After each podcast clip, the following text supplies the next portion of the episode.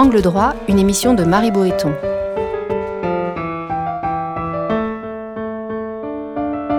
Entre le fort et le faible, c'est la liberté qui opprime et la loi qui affranchit.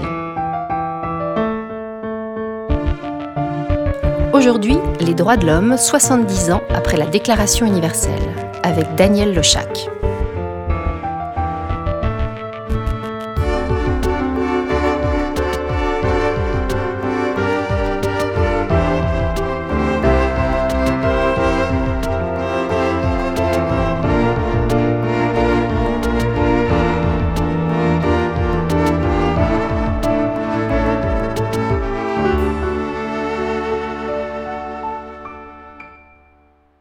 Il y a 70 ans, jour pour jour, la Déclaration universelle des droits de l'homme était adoptée par l'Assemblée générale des Nations unies. Avancée majeure dans l'histoire du droit, ce texte n'en est pas moins questionné aujourd'hui. Du fait d'abord des défis nouveaux auxquels font face nos sociétés et sur lesquels, par définition, la déclaration de 48 a fait l'impasse. On pense à la mondialisation, au changement climatique, aux nouvelles technologies. Du fait aussi de sa conception universaliste des droits de l'homme, que n'hésitent pas à questionner certains en Afrique, en Asie, au sein des pays musulmans. La dernière salve de critiques émerge, elle, au sein même de nos sociétés occidentales, sous la plume des pourfendeurs du droit de l'homisme. On le voit, les défis à relever sont immenses pour les défenseurs des droits humains. On en parle ici et maintenant. Avec Daniel Lochac, professeur émérite à l'université Paris-Nanterre. Bonjour. Bonjour. Alors, 70 ans après l'adoption de, ce texte fondamental, euh, quel, bilan dressez-vous? Quel a été l'impact, au fond, de, ce texte sur la reconnaissance et sur l'exercice des droits fondamentaux à travers le monde? Je pense que la Déclaration universelle de 1948, elle marque un moment euh, capital euh, dans l'histoire des droits de l'homme, à la fois parce qu'elle les propulse en quelque sorte sur la scène mondiale, mais aussi pour des raisons euh, plus fondamentales, ces droits de l'homme vont être placés euh, au moins symboliquement, sous la protection de la société euh, internationale. Et euh, on peut rappeler que, euh, que René Cassin, quand il a insisté pour que la déclaration s'appelle Déclaration universelle et pas Déclaration internationale, c'est parce qu'il souhaitait bien marquer le dépassement d'un cadre classique des conventions internationales qui est celui du cadre interétatique et promouvoir en quelque sorte l'individu comme euh, sujet de droit et sujet de droit qui serait opposable euh, aux États.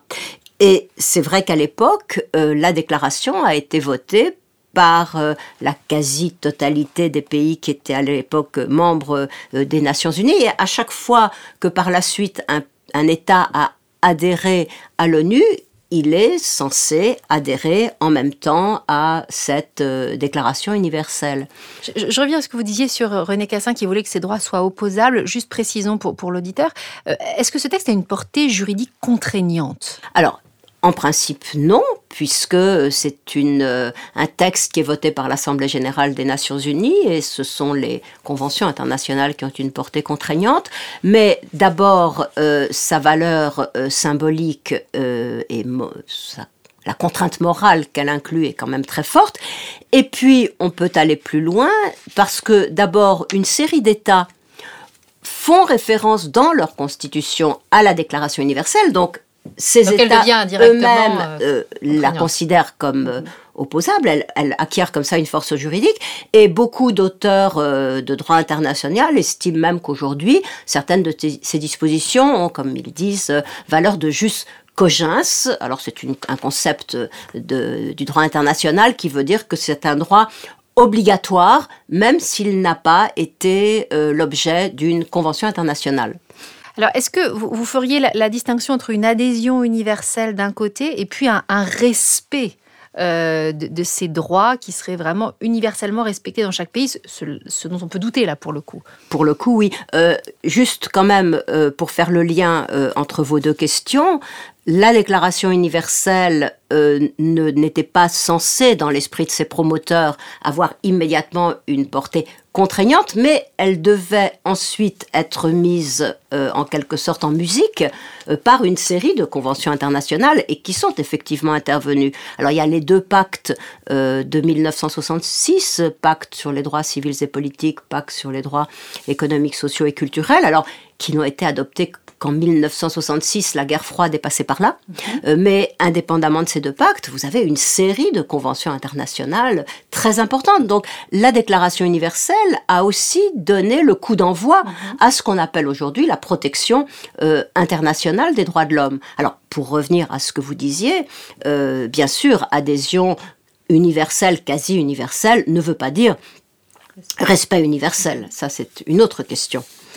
Euh, quel bilan, j'imagine bien que c'est très très difficile de le faire, mais 70 ans après, quel bilan feriez-vous de, ce texte? Est-ce qu'au fond, euh, on est face à une sorte de processus un petit peu inéluctable euh, de droits de l'homme qui, qui n'ont cessé d'avancer, ou bien est-ce qu'on reste encore avec, comment dire, de beaux discours d'un côté, et puis une, application qui, elle, peine à suivre, et donc une forme de, cause perdue, un petit peu. Comment, comment vous vous situeriez entre ces deux extrêmes? Je pense que la vérité euh, est quelque part entre les deux, et qu'on peut avoir deux lectures contrastées dont aucune n'est euh, totalement vraie ni totalement fausse. Alors, une lecture optimiste universalisation de la revendication des droits de l'homme et pas seulement de leur euh, comment dirais-je euh, euh, de leur insertion dans des textes la revendication des droits de l'homme est quelque chose qui est aujourd'hui extrêmement mm-hmm. bien bien étendu dans l'espace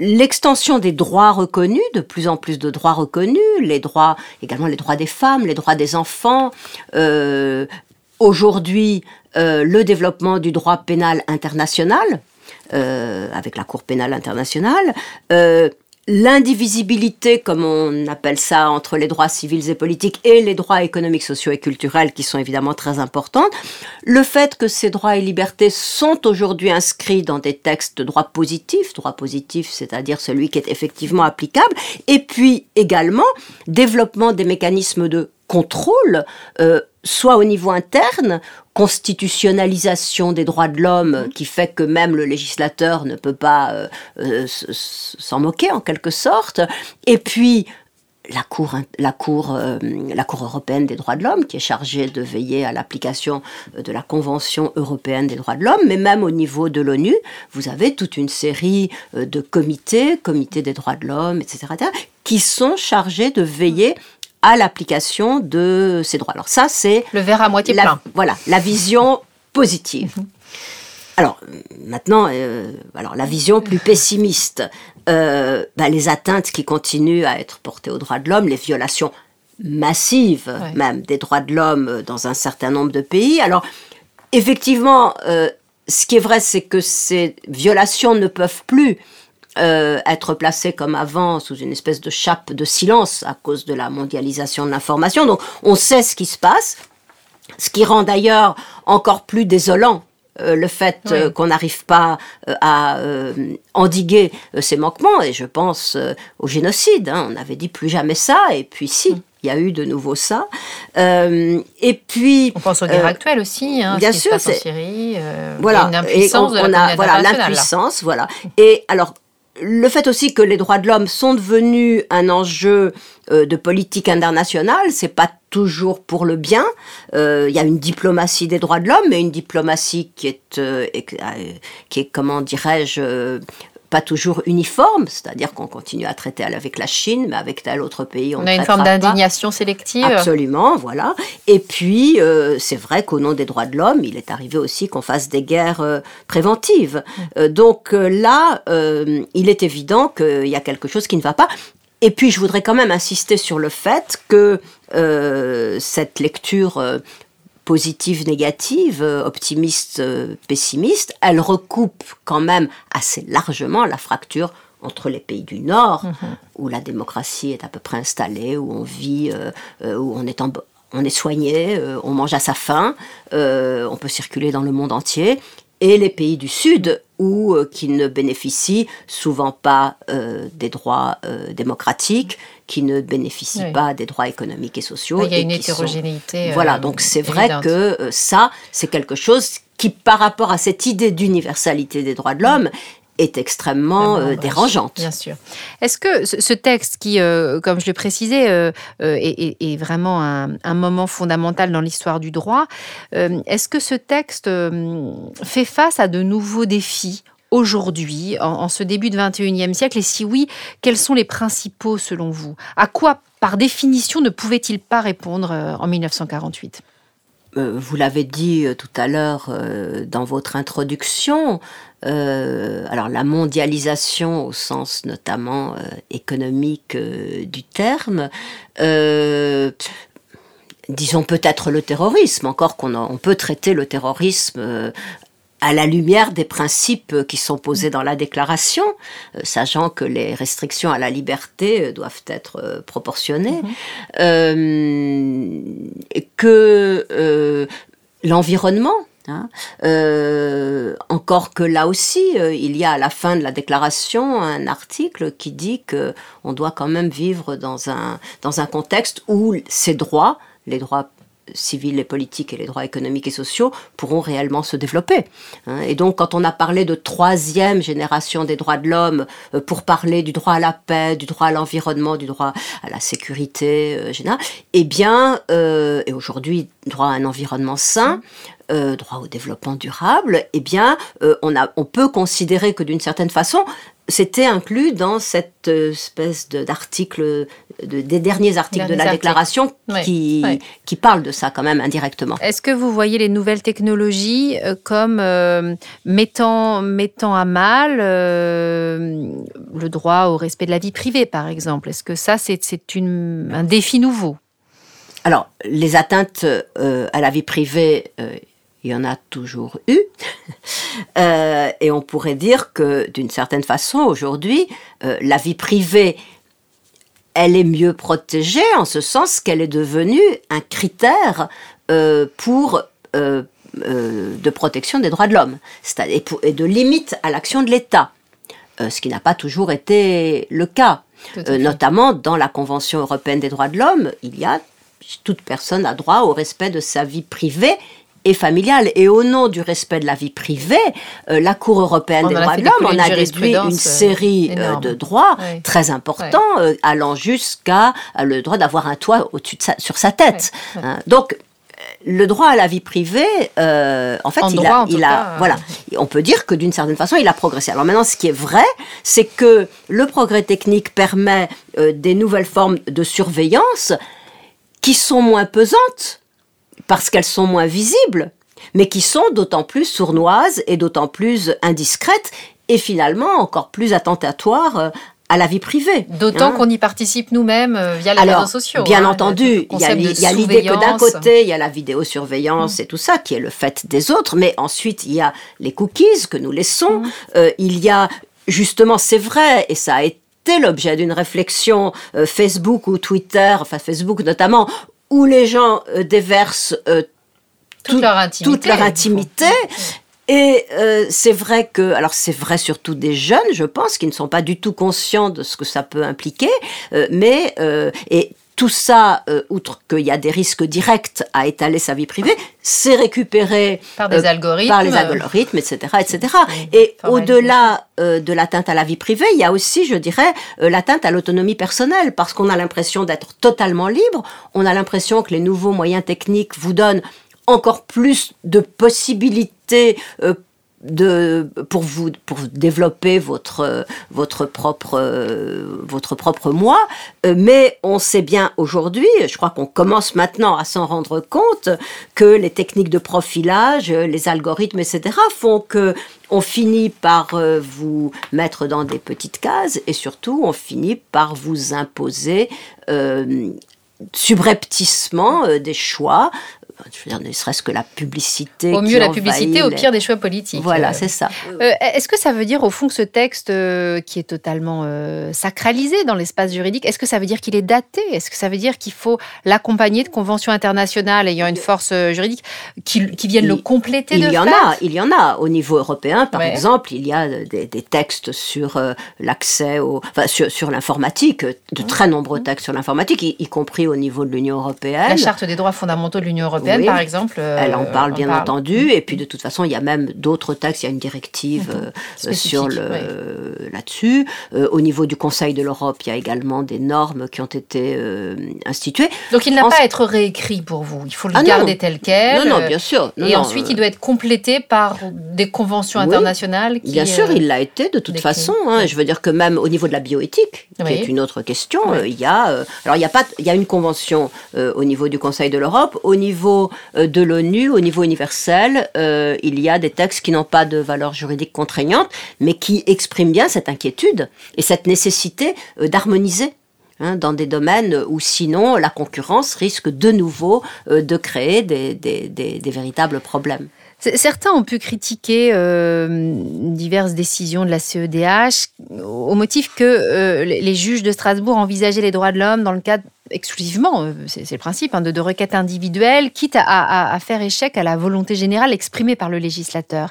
Euh, comment vous positionnez par rapport à, l'opposition qu'on peut faire entre d'un côté la requête individuelle et, qui a toute sa légitimité, et puis de l'autre le législateur euh, qui bah, proscrit certaines choses, non, je pense que le problème, il ne faut pas le poser comme ça, parce que la requête individuelle, au-delà de la requête individuelle, ce qui est intéressant devant la Cour de Strasbourg, c'est qu'elle est amenée à interpréter alors c'est une interprétation entre guillemets constructive, hein, parce qu'elle a mm. découvert des choses dans la Convention européenne euh, qui n'y étaient pas, de façon évidente. Mais je dirais que dans l'ensemble, ben, c'est ça qui est intéressant, parce que sinon, euh, si c'est pour vous dire que chaque personne, que qu'on n'a pas le droit, qu'il faut pas torturer, qu'il faut pas tuer, euh, qu'il faut respecter la liberté d'opinion, etc., on n'a pas besoin d'une Convention européenne. tous les textes constitutionnels disent la même chose. Donc justement, ce qui est intéressant, c'est ce que la Cour européenne, au fur et à mesure à tirer de la Convention. Et euh, on ne peut pas opposer requête individuelle et, et, droit Au contraire, à l'occasion de requêtes individuelles, la Cour européenne a posé des principes qui s'imposent aux États, et je dirais que dans l'ensemble, il y a bien peu de principes qu'elle a imposés aux États et auxquels je ne souscrirais pas. Il me semble que quelquefois, elle aurait pu d'ailleurs aller encore plus loin. Euh, je pense notamment euh, en ce qui concerne l'immigration, euh, où elle estime que le, que le regroupement familial n'est pas une obligation, car après tout, si les gens veulent vivre en, continuer à vivre ensemble, bah, ils n'ont qu'à retourner dans leur pays, ce qui est quand même une façon de voir les choses qui même en France, malgré toutes les réformes euh, euh, enfin, qui, restreignent les droits des étrangers, euh, même en France, on n'a pas été jusque-là. Le regroupement familial continue à, à, être un droit. Donc, mais sinon, d'une façon générale, tout ce que la Cour européenne a tiré de, de la Convention, euh, ce sont des choses extrêmement positives. Et que ça s'impose aux législateurs, français ou autres, euh, bah, c'est une très bonne chose. Euh, je vous signale que les pays qui aujourd'hui voudraient sortir de, la, de la Convention, bon, il y a l'Angleterre qui n'était pas contente parce que la Cour prétendait lui imposer que les prisonniers puissent voter. Mhm. et puis l'Union puis soviétique, la Russie qui, elle aussi, a voulu décider que il n'est pas exclu que la Pologne ou la Tchécoslovaquie, en ayant marre de se faire condamner, euh, décide de sortir. Mais vous voyez que c'est pas, ça, tendrait plutôt à prouver que la Cour européenne a eu un rôle extrêmement positif. Je, rebondis sur ce que vous dites sur la, Pologne ou la Tchécoslovaquie. Euh, je, pense euh, aux, agissements du, ministre de l'Intérieur italien, M. Salvini, à l'élection de M. Bolsonaro, à l'émergence du concept aussi de démocratie illibérale. Est-ce que vous estimez que ces dernières années, euh, l'arrivée au pouvoir de, de personnes élues démocratiquement, mais qui euh, euh, ne renaclent pas à se présenter comme relativement autocrates, on va dire, est-ce que pour vous, ça fait peser une menace nouvelle sur notre ah, conception des droits de l'homme? Oui, ça, me paraît évident. Alors pas sur notre conception à nous des droits de l'homme, mais sur leur effectivité. Sur la possibilité euh, qu'il soit effectif euh, dans ces pays-là. D'ailleurs, on l'a bien vu. regardez ce qui se passe en Pologne avec les atteintes. oui, voilà, l'atteinte à l'indépendance de la justice. en Pologne, avec les menaces contre ceux qui voudraient euh, euh, enfin, euh, qui, vont à l'encontre de l'histoire officielle de la Pologne concernant notamment le génocide. Bon, tout ça est, est, extrêmement inquiétant, mais, je, mais ça ne remet évidemment pas en cause notre conception à nous des droits de l'homme. Mais c'est inquiétant parce que on, voit, on ne voit pas non plus comment lutter contre cela depuis l'extérieur. Et ça revient à ce qu'on disait tout à l'heure, que la communauté internationale, alors que les droits de l'homme sont placés un petit peu sous sa protection, elle est quand même euh, assez euh, impuissante. Euh, comment analysez-vous les, critiques des, pourfendeurs du droit de l'homisme jusque dans nos sociétés Comment cette critique a émergé? Quels sont leurs, leurs arguments, leur horizon intellectuel? Comment vous comprenez cette critique relativement nouvelle? Alors, Bon, il y a, disons, il y a deux façons de, dénoncer le, droit de l'homisme. Hein. Il y a ceux qui disent euh, qu'on est, enfin, que ce sont des, doux rêveurs et que finalement euh, ça n'a pas d'impact. Euh. mais il y a aussi une autre façon de, critiquer euh, les droits de l'homme. Euh, je pense notamment à Marcel Gauchet, euh, qui, il y a déjà très longtemps, avait dit les droits de l'homme ne sont pas une politique. Alors, d'une certaine façon, il a raison. Qu'est-ce qu'il entend par là Alors, il, il, voulait dire, enfin, ce qu'il veut dire, c'est qu'à force de enfin, je dirais que la première fois qu'il l'a formulé, je crois que c'est en 1980, je trouvais que le discours se, pouvait se justifier. C'est vrai que le respect des droits de l'homme en soi ne peut pas être une politique, c'est pas comme ça que lui le disait, mais moi je le dis, parce que les droits de l'homme tels qu'ils sont inscrits dans les textes, tels que le Conseil constitutionnel, par exemple, prétend, euh, à sa façon, hein, euh, les faire respecter, ça bloque en même temps euh, le progrès. Puisque si vous vous en tenez à ce qui est inscrit dans les textes, vous ne pouvez pas avancer. mais ce que, mais aujourd'hui, Marcel Gauchet euh, va euh, plus loin et au fond, lui et d'autres auteurs américains euh, voient ici un facteur de dissolution de la démocratie parce que les droits de l'homme, dit-il, c'est une revendication qui est forcément individualiste. Donc, individualiste, c'est atomisant et par conséquent, on va dissoudre les liens d'appartenance qui sont la condition même du vivre ensemble. Du vivre ensemble et de la démocratie qui serait fondée, elle, sur l'engagement civique. Alors, personnellement, euh, je ne suis, je suis absolument en désaccord euh, avec cette interprétation. Euh, parce que d'abord, il n'est pas exact que la défense des droits de l'homme, ce soit uniquement la défense des droits individuels, que c'est également la défense des droits collectifs qui sont la condition de la démocratie, c'est aussi la défense des droits euh, économiques et sociaux qui sont la condition pour que les personnes mhm. puissent effectivement exercer leurs droits politiques. Et puis, euh, surtout, euh, la revendication elle-même, ce n'est pas vrai qu'elle soit atomisé.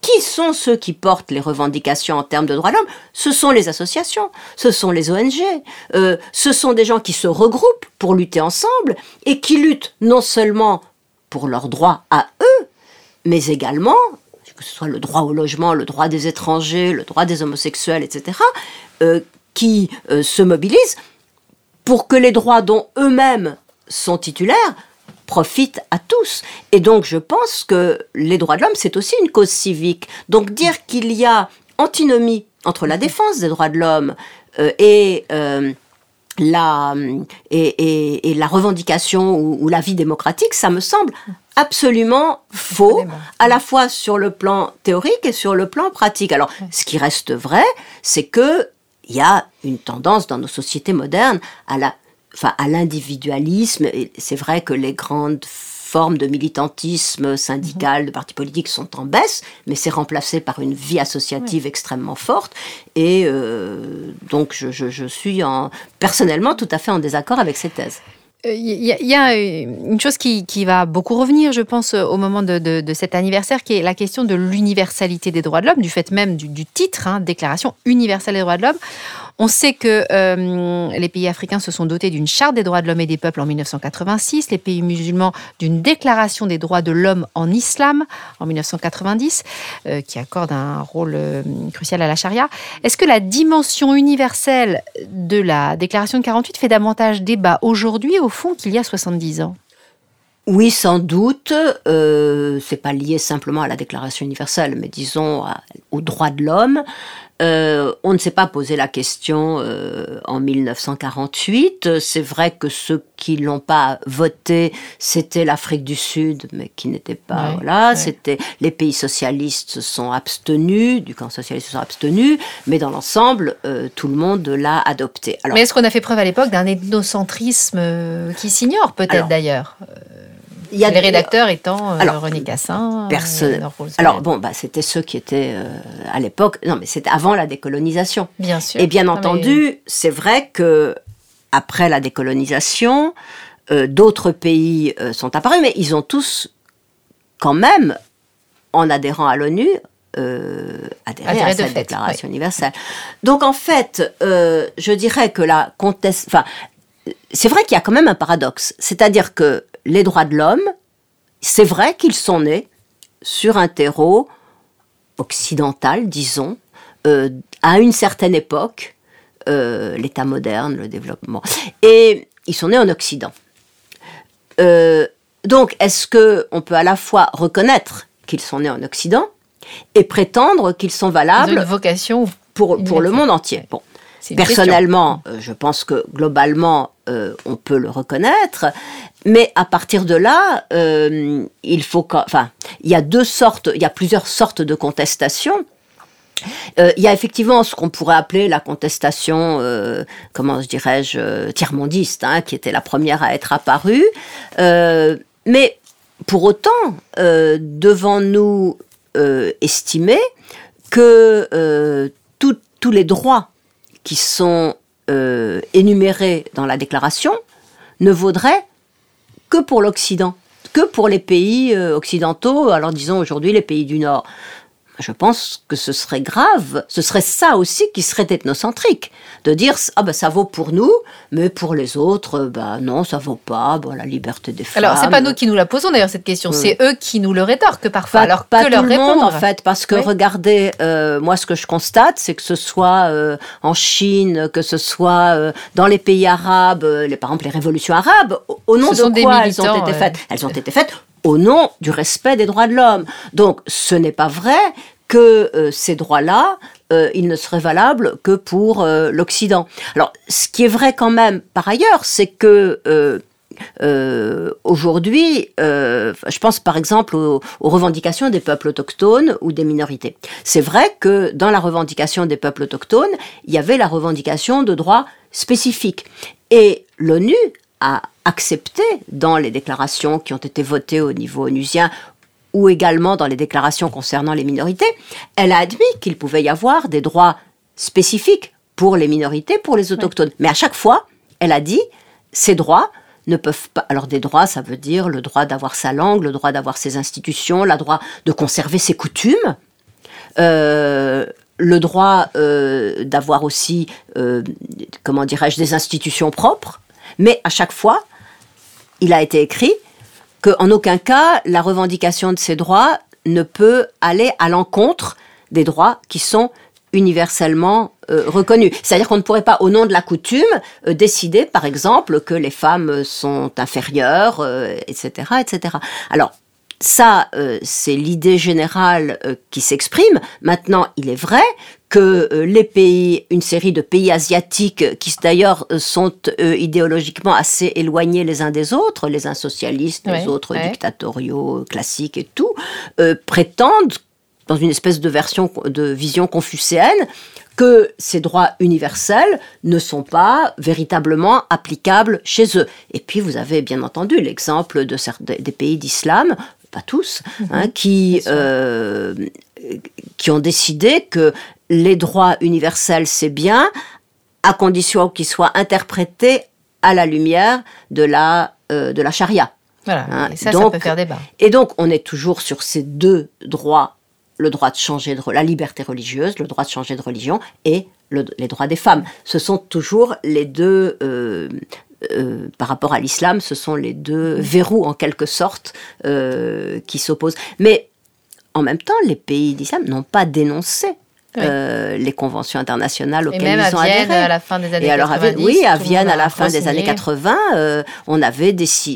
Ou, je crois que c'est en 93 plutôt. On a finalement, on s'est remis d'accord pour dire que oui, ces droits, tout le monde doit les considérer Avec comme toujours comme écueil, malgré tout, euh, leur application concrète ou pas. Bien entendu. Il y a le discours. Bien entendu, il y a le discours. Et, mais comme là, la dénonciation de l'universalité, c'est toujours au niveau du discours. Hein, de, de cette universalité qui est une fausse universalité. Alors, c'est vrai aussi, mais ça c'est plutôt au niveau de nos pays que l'universalité des droits de l'homme, euh, elle est, euh, elle n'est pas, comment dirais-je, elle est bloquée par le fait que, par exemple, euh, les femmes dans un certain nombre de pays, les étrangers dans tous les pays, n'accèdent jamais à l'intégralité des droits à égalité, alors avec les hommes concernant les femmes, avec, les, nationaux. les nationaux concernant les étrangers. C'est d'ailleurs l'un des nouveaux défis avec les mmh. migrations auxquelles on assiste, euh, qui est de mmh. savoir en effet la question des migrants et des droits mmh. des migrants, euh, quels devraient-elles être. Et en effet, c'est pas forcément abordé euh, de manière pointue et précise dans la déclaration de 48. Alors, on, peut, quand même, on peut quand même répondre à cela que à partir du moment où les droits sont universels, les étrangers doivent en bénéficier. D'ailleurs, tout le monde le reconnaît. Sauf que comme aucun droit n'est absolu concernant les étrangers, on va invoquer, bien entendu, la souveraineté des États, le droit souverain des États euh, de contrôler leurs frontières, etc. etc. Merci beaucoup, euh, Daniel Lechac. Je rappelle que vous avez publié aux éditions La Découverte Les droits de l'homme dans la collection Repère, un ouvrage passionnant. Vous pouvez écouter et télécharger librement l'émission sur le site internet radio.amicus-curiae.net. Ne manquez aucun épisode en nous suivant sur les réseaux sociaux. Cette émission a été préparée par Marie Boéton avec à la technique Lucien Auriol et à la coordination Camille Bloomberg.